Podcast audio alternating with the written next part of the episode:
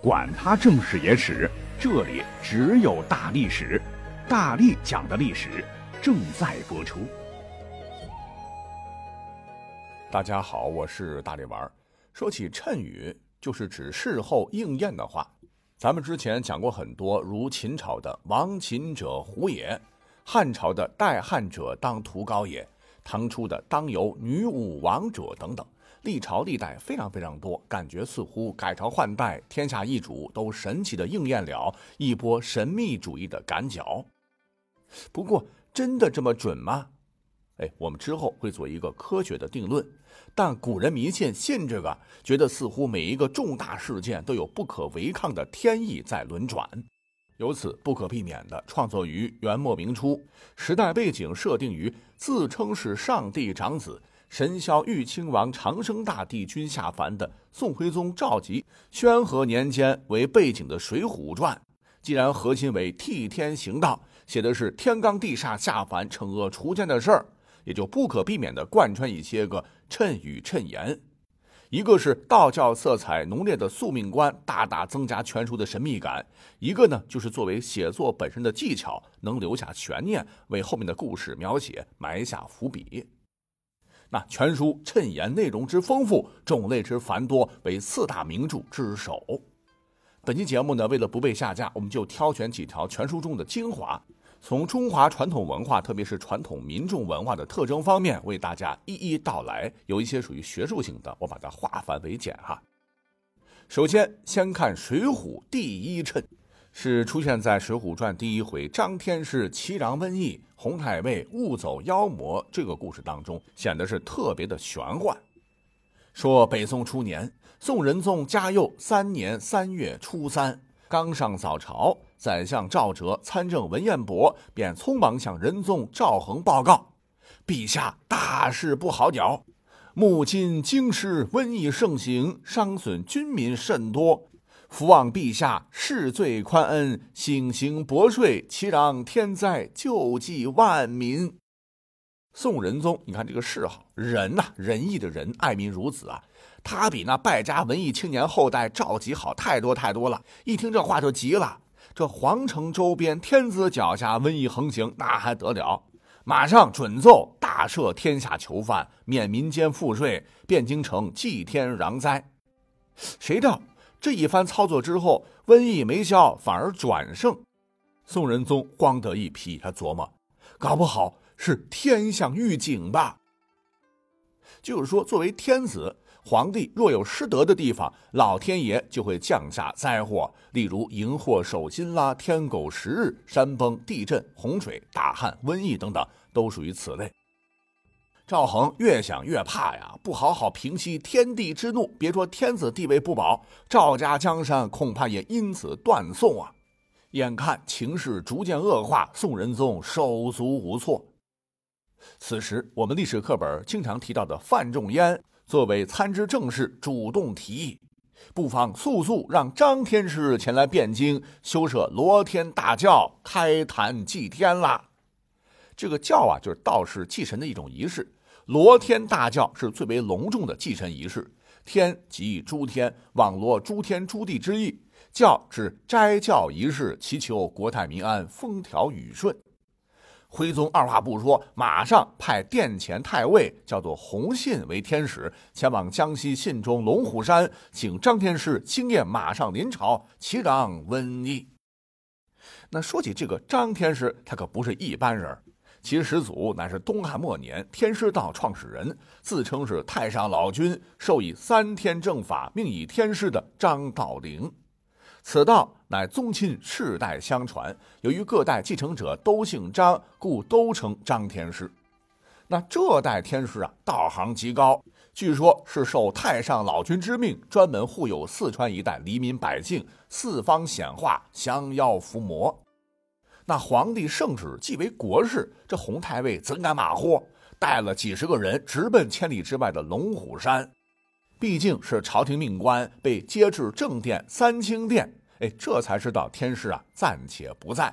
那山上道人们也不敢怠慢呐，啊，就陪着这个太尉四处的游山。洪太尉兴致很高啊，嗯，这个山峦起伏不错不错啊，这个树林密幽不错不错。哎，好巧不巧，深山幽谷啊，直接来到了一座伏魔殿前。殿门之上被封上了很厚的一层层的封条。道士说，历代祖师啊，都亲手添一道封皮，子子孙孙不得妄开，没人知道里面的事儿。洪太尉哪里肯信呢？不行，本官呢就得看看这里面到底是啥。所谓是好奇害死猫，道人们无奈揭开封印，砸开大锁，吱呀呀推开沉重的殿门。只见殿内漆黑一片，火把点起，又看到一石碑龙章凤篆，碑后面有四个大字，叫“玉红而开”。红，这不是我的那个姓的红吗？洪太尉一下来了精神头，看来是上天让我打开它呀！哈，就下令众人将石碑放倒，将石龟撬开，一块大青石板赫然在目。众人刚刚用力掀开，不得了，一道黑气从穴中冲出，掀塌了半个垫脚，直冲斗空，散作百十道金光，唰唰唰朝四面八方飞去。众人吓得屁滚尿流，逃将出来。太尉慌问：“走的是什么妖魔？”道人说：“这殿里镇锁着三十六元天罡星，七十二座地煞星，共是一百单八个魔君。如今太尉把他们放走了，他日必为后患。”洪太尉听罢，又害怕又后悔又无奈，只得急急忙忙收拾行李回东京去了。请注意，这个“遇红而开”便是全书的第一个重要谶语。那天下本太平啊！表面看似乎是洪太尉好奇放走了魔君，那十几年后降凡人间，设计从今云扰扰，兵戈到处闹该该。但实际上，这反映的乃是古人天命定数，非人力所能改变的思想。而后各位英雄反抗欺压，水泊梁山壮大，聚义排刺等诸多精彩故事。你看这题目，什么聚义刚星煞，要降尘元。天罡有分皆相会，地煞同心尽协从。还有什么天垂景象，方知上应天星地耀云云，都是围绕这条谶语为总纲，徐徐展开的。既为反抗封建暴政的英雄传奇开了头，又提供了天罡地煞的背景。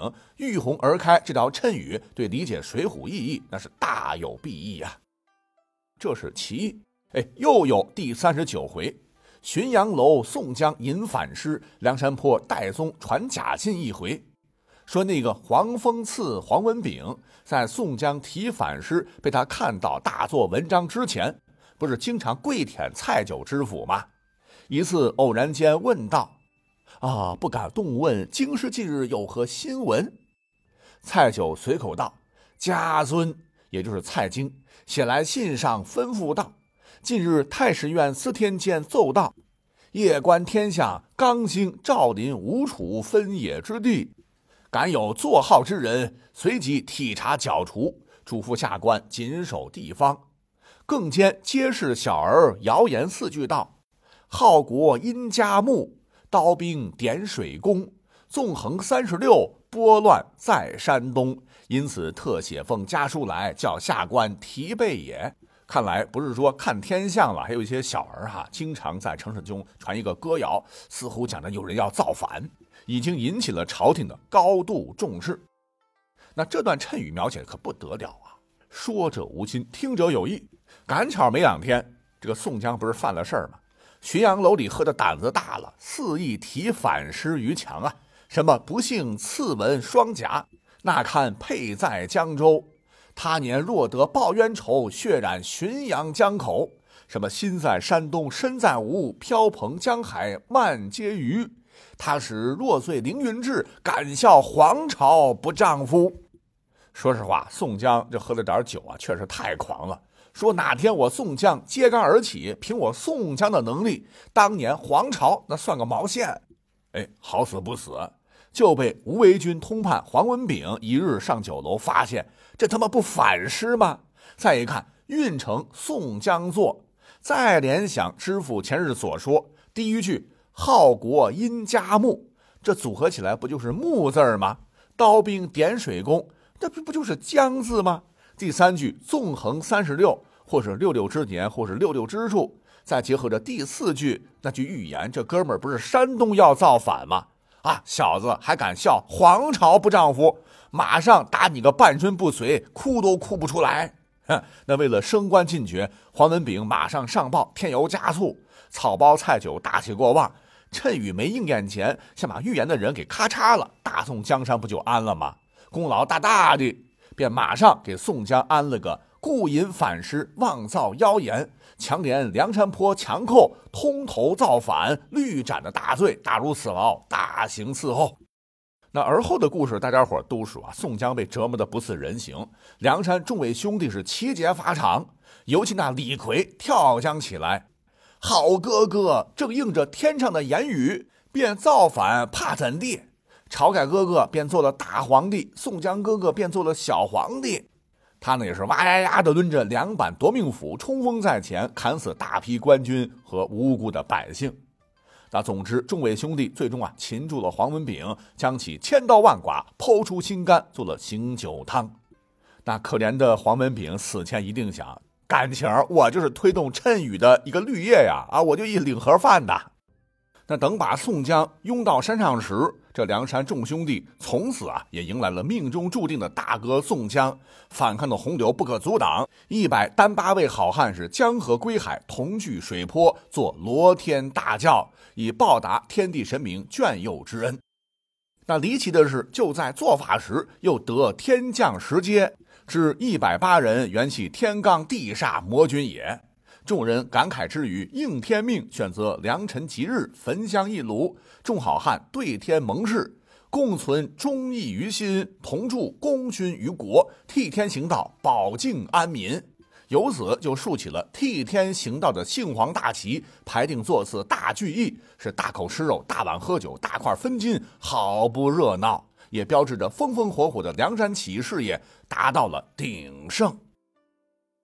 而回过头再看。这造反有理，替天行道，谶语的预言是不可逆转呐，也将《水浒》中众位兄弟的命运和北宋朝廷衰亡的命运紧紧绑在了一起。有道是“诸行无常，胜者必衰”，那也为水泊梁山从高潮最终走向衰败做足了铺垫。像是各位英雄的命运，纵使是魔君转世，也不过是十几年后大闹北宋王朝一方而已，没办法最终推翻天命所归的赵家王朝，而逐一走向了各自不同的结局。可以说，除了极少数，大体上都算不得善终，可以说是很悲惨。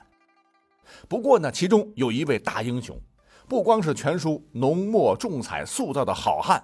更是以离奇的谶语作为他人间的终结，是功德圆满，含笑作画而去，算是为全书上百条谶语做了一个很好的注解。这便是听潮而圆，见信而记的在六合寺圆寂的鲁智深。书中交代，鲁智深虽是僧人，却不守戒律，喝酒吃肉，杀业很重。初上五台山时，众僧谓其形貌丑陋，貌相凶顽，不似出家模样，不可剃度。是智真长老力排众议道：“此人上应天星，心地刚直。虽然时下凶顽，命中驳杂，酒后却得清净，正果非凡。汝等皆不及他。”随后呢，长老命其投奔东京大相国寺，赠其四句谶语：“遇林而生。”遇山而富，遇水而兴，遇江而止。别说鲁智深果真东京遇林冲而落草二龙山，最终宋江旗下立下功勋。而当水浒英雄受招安征讨辽国，路过五台山得反时，宋江、鲁智深等上山参拜智真长老。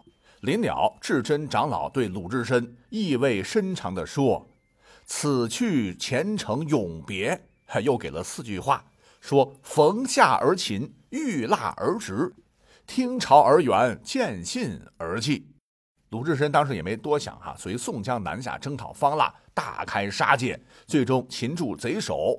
按道理说封官加爵呀，可他呢不愿为官，说萨家心已成灰，只图寻个静了去处，安身立命足矣。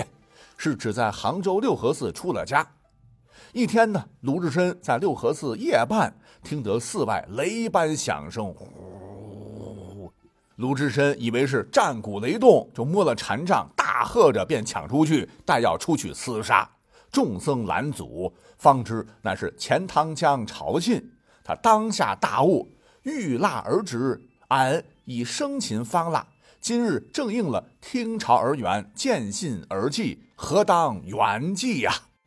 随即吩咐是烧汤沐浴，又讨纸笔写了一篇颂子，曰：“平生不修善果，只爱杀人放火。忽地顿开金家，这里扯断玉锁。咦，钱塘江上朝觐来，今日方知我是我。”宋江闻讯，即引众头领看时，鲁智深已在禅椅上作画。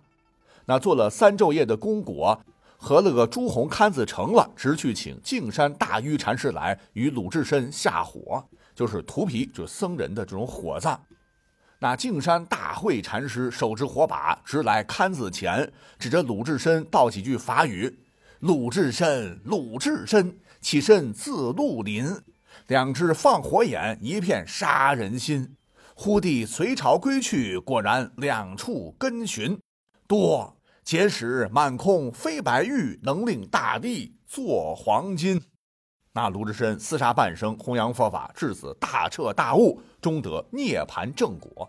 那谶语成真不说，按照古人的思维啊，鲁智深若能成佛成道，不再成为魔君，轮回转世。这才是最好的结局，哎，也算是众位兄弟们个人谶语的一个典型了。总之，全书谶语很丰富，种类非常多，四大名著其他三本远不及也。但历史上看，大部分的谶语啊，说实话都是马后炮，要不然就是别有用心的人当时散播的。那现代人千万不要迷信。而本期节目呢，只是用谶语来做解开《水浒传》所反映的中国古代神秘文化的一把钥匙，仅做民俗参考，仅此。而已。